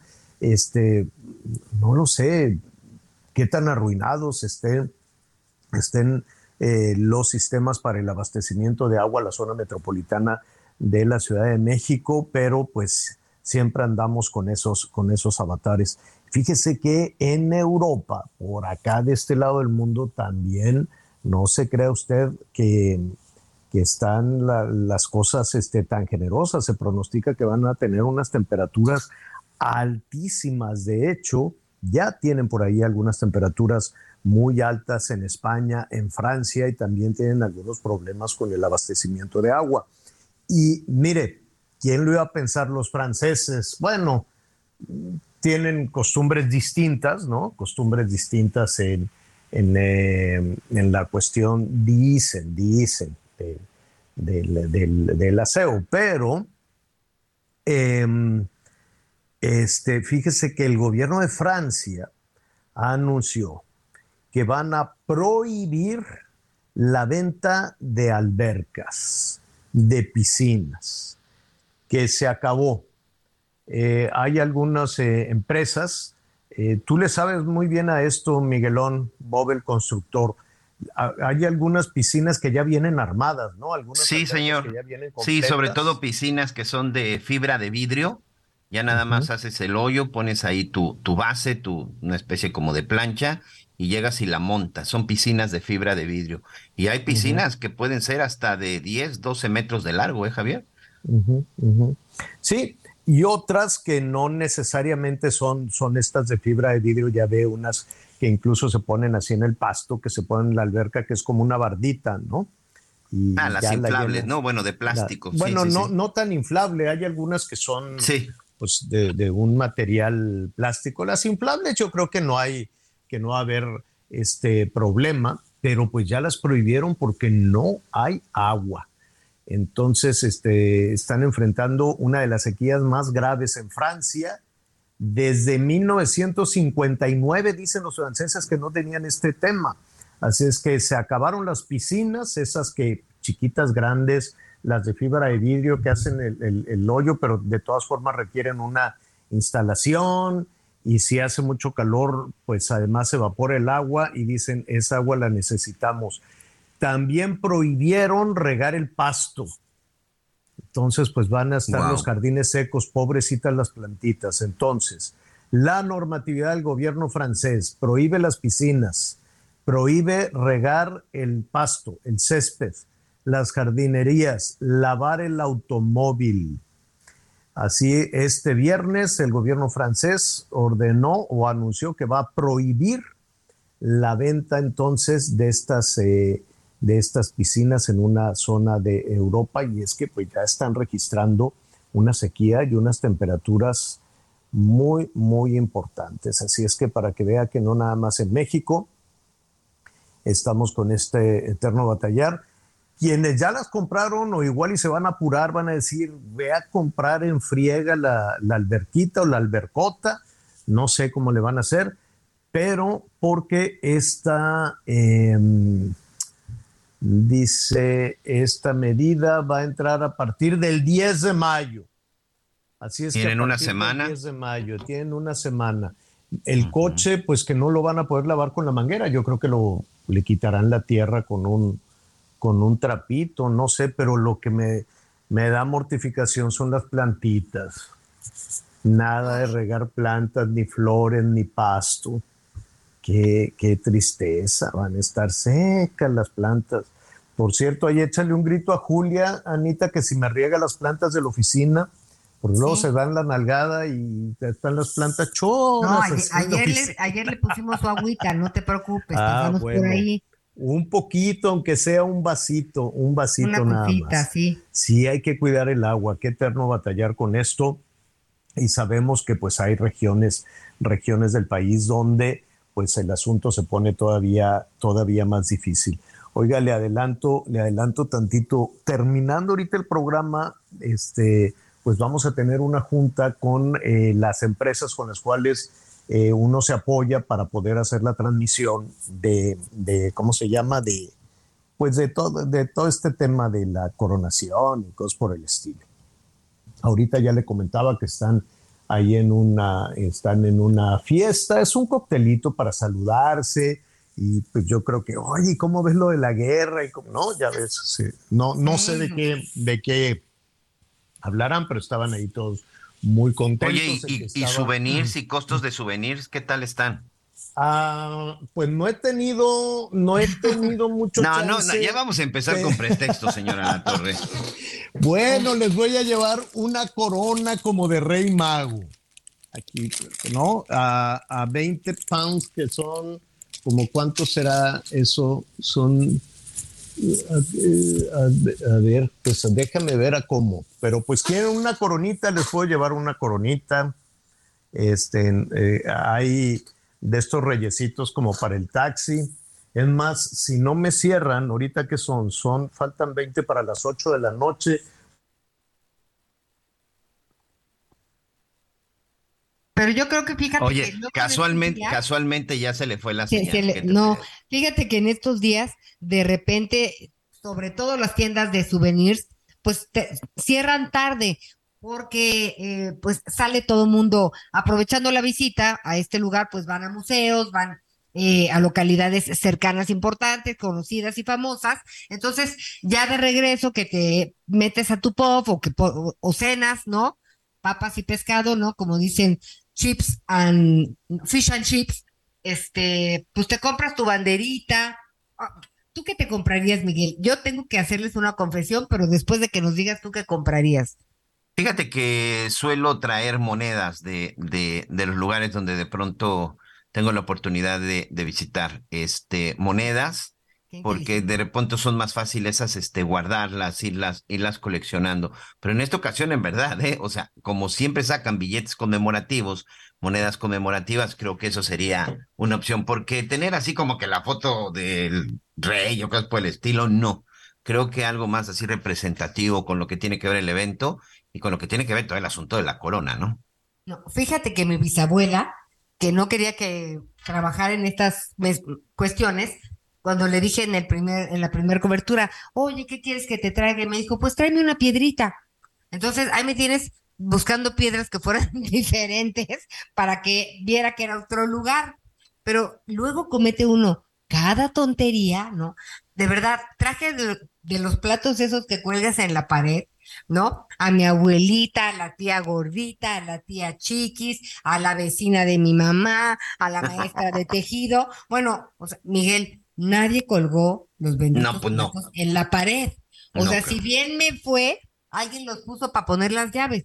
Y luego yo, mira, esposo, te traje un soldado que... Y mi, y mi esposo me decía, qué lindo, este, no lo puso ni siquiera así en su buró. Y le dije, mira lo que bonito. Y me dice, Anita, ¿qué hago yo con un soldado inglés en mi oficina? O sea, le dije, oye, es un recuerdo de tu esposa, ¿no?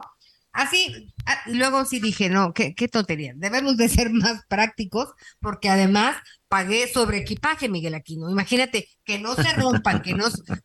o- Sí, o bien, todavía haciendo malabares, es ¿verdad? En el avión. sí. es una jaladez. Y lo, lo que sí es que a los compañeros de trabajo, cuando les traes una cosita, sí la valoran porque saben que pu- pues, lo que representa y el trabajo que cuesta.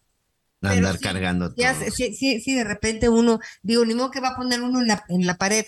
Fui a, no, pues no, a nadie le importa. Y en las casas, mientras menos cuchitriles tengamos, mejor. Sí, sí, sí. Sí, te digo, a mí me gusta de repente traer este, traer monedas, traer cosas pues más pequeñitas y te digo, y cosas que en determinado momento puedes guardar con mucho, mucha mayor facilidad. Pues la verdad es que sí es un evento, es un evento que tiene la atención, la atención mundial. Creo que es un evento que tiene que ver más un poco, pues con toda esta eh, parafernalia, precisamente que tiene que ver la cuestión, la cuestión de, de, de la corona. Eh, en la época moderna, para ti, para Javier, para mí, pues es la primera vez que nos va a tocar ver la coronación de un rey en la eh, en Reino Unido, en la zona de en la zona de Londres, sin duda de los reyes o de los reinados, pues más pues más escandalosos, ¿no? Porque, por ejemplo, pues volteas hacia la zona de Holanda, volteas hacia la zona de Noruega, o los emperadores japoneses, no son tan escandalosos, Anita, como lo que ha sucedido en la, como lo que ha sucedido en Londres, como lo que ha sucedido en Inglaterra desde la época de Lady Di y las traiciones y los romances y los escándalos y, el hijo rebelde y lamentada y bueno, creo que es, insisto, insisto, creo que es de estas, de estos reinados más escandalosos que existen actualmente, ¿no? sin lugar a dudas. Y pues bueno, ya seguiremos con las biografías no autorizadas, ¿no? Esto de que, eh, de que algunos cantantes pues hayan declinado la invitación, que pues en otros tiempos se daba por hecho que, bueno, tocaba el rey, el, el rey, y automáticamente pues estaban a la orden de la reina, ¿no? Este, Mm. no creo que nadie en su vida le haya dicho no a la reina este, Isabel II, ¿no crees, Javier? Estábamos chismeando un poquito. No, sí, ¿eh? Winston Churchill, este, en muchas ocasiones tuvo que aprender. Acuérdate que fue una, una eh, bueno, in- in- inició precisamente con aquel eh, discurso conmovedor, desde luego, pues una jovencita de 25 años. Y en el camino, en la ruta, sí se encontró con muchos no que la, le ayudaron precisamente en lugar de derrotarse, de hacer un berrinche, eh, un no te puede ayudar a aprender. Un no, y lo sabemos, ¿no? Un no también desde niño, de adolescente e incluso de adulto.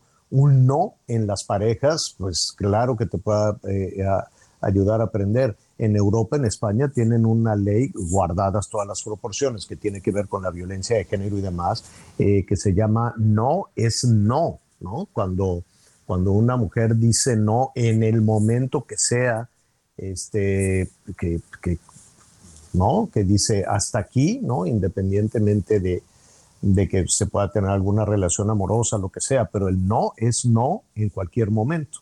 Y entonces del no, de la palabra no, que es tan pesada, ¿no? Desde luego, pues se, puede- se pueden aprender eh, muchísimas cosas. Ahora, Carlos, eh, pues dicen que es un poquito caprichoso, un poquito berrinchudo, pero déjame, este, pues a él le dijeron que no durante 70 años que estuvo en la banca, ¿no? Dijeron, no, tú no vas todavía. Él esperaba que, que la reina abdicara, que abdicara a su favor y decía, no, pues es que ya está muy grande. Desde hace muchísimo yo creo que él estaba buscando que abdicara la reina Isabel para él convertirse ya en un, en un rey y le dijeron que no, no sabes cuántas veces, pero pues eh, seguramente, como tú señalas ahora, pues con este perfil un poquito, un poquito caprichoso. Oiga, este, les estaba contando, Anita, Miguel, no sabes la friega, me va a tener que, ahora sí que de traje con tenis o algo.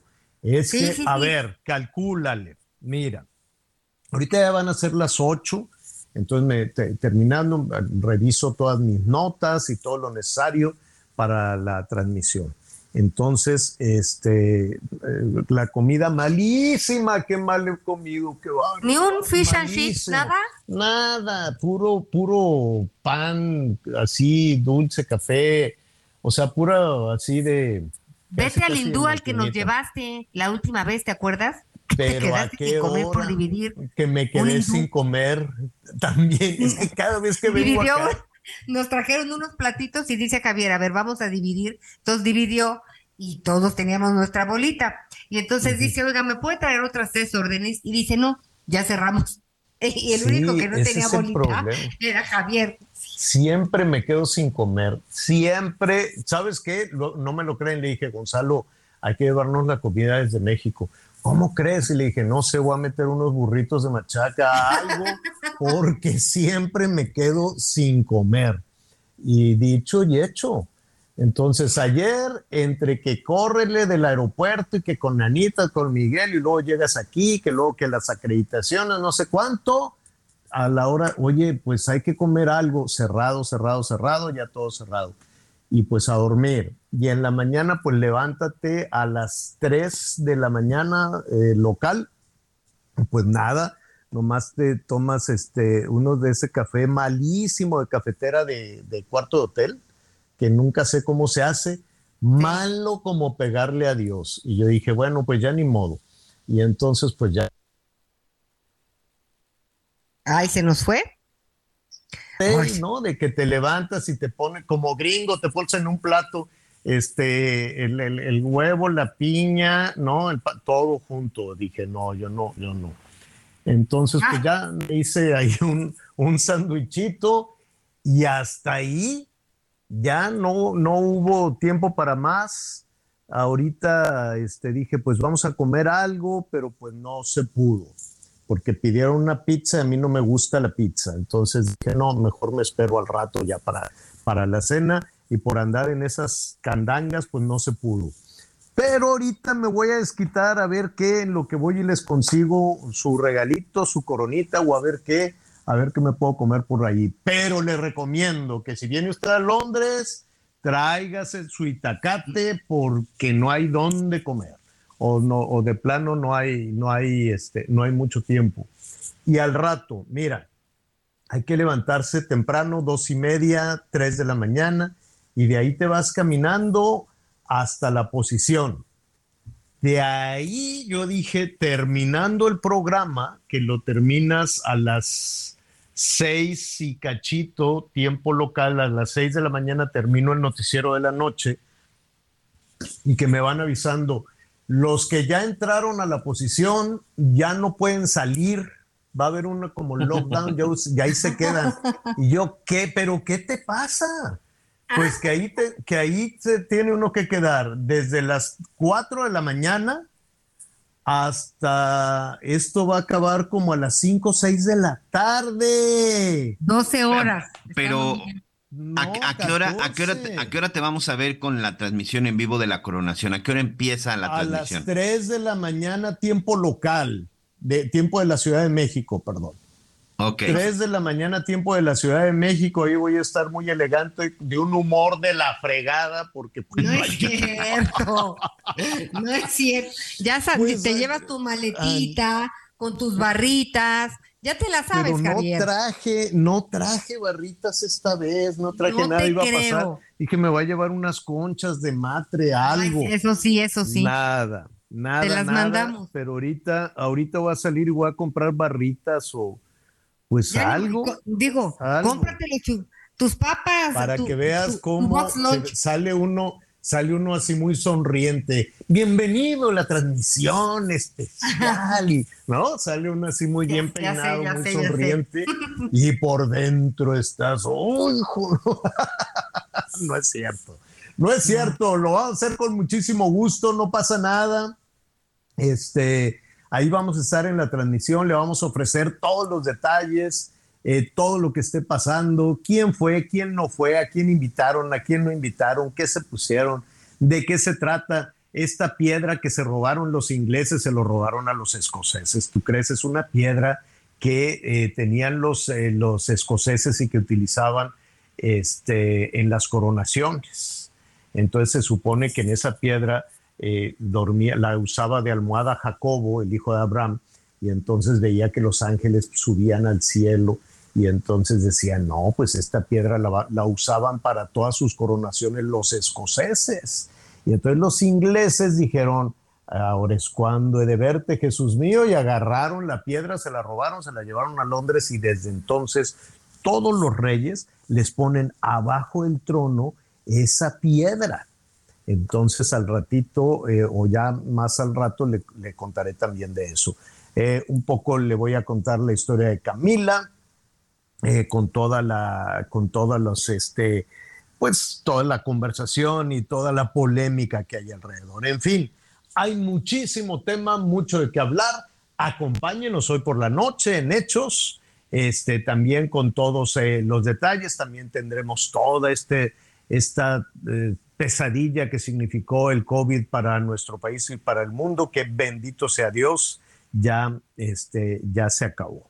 Y em, Ah, mira, pues aquí me estaban, muchísimas gracias, todos nuestros amigos nos estaban hablando de, me estaban mandando las imágenes del trono, Es un trono medieval, desde luego, y la piedra del destino, que efectivamente pues está ahí abajo del trono de dos metros de altura, es este trono en el cual pues han coronado a tantos y tantos reyes y reinas.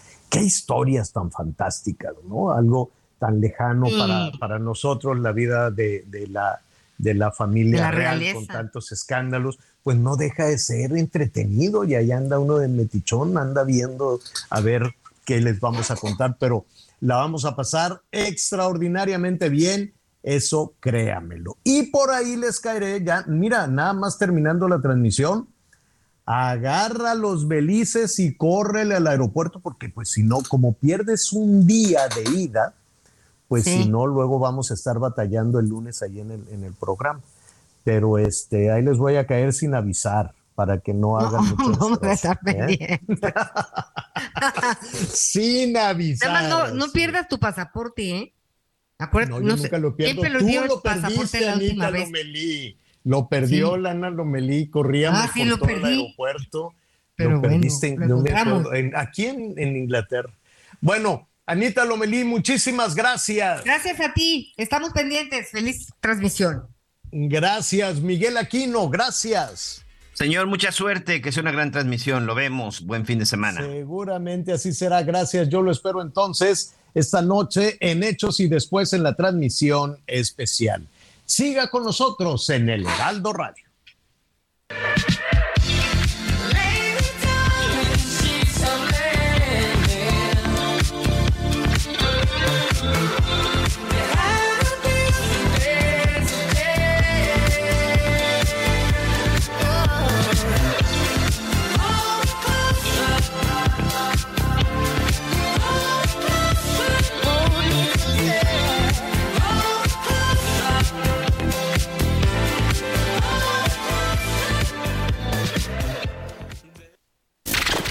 Gracias por acompañarnos en Las Noticias con Javier Alatorre. Ahora sí ya estás muy bien informado.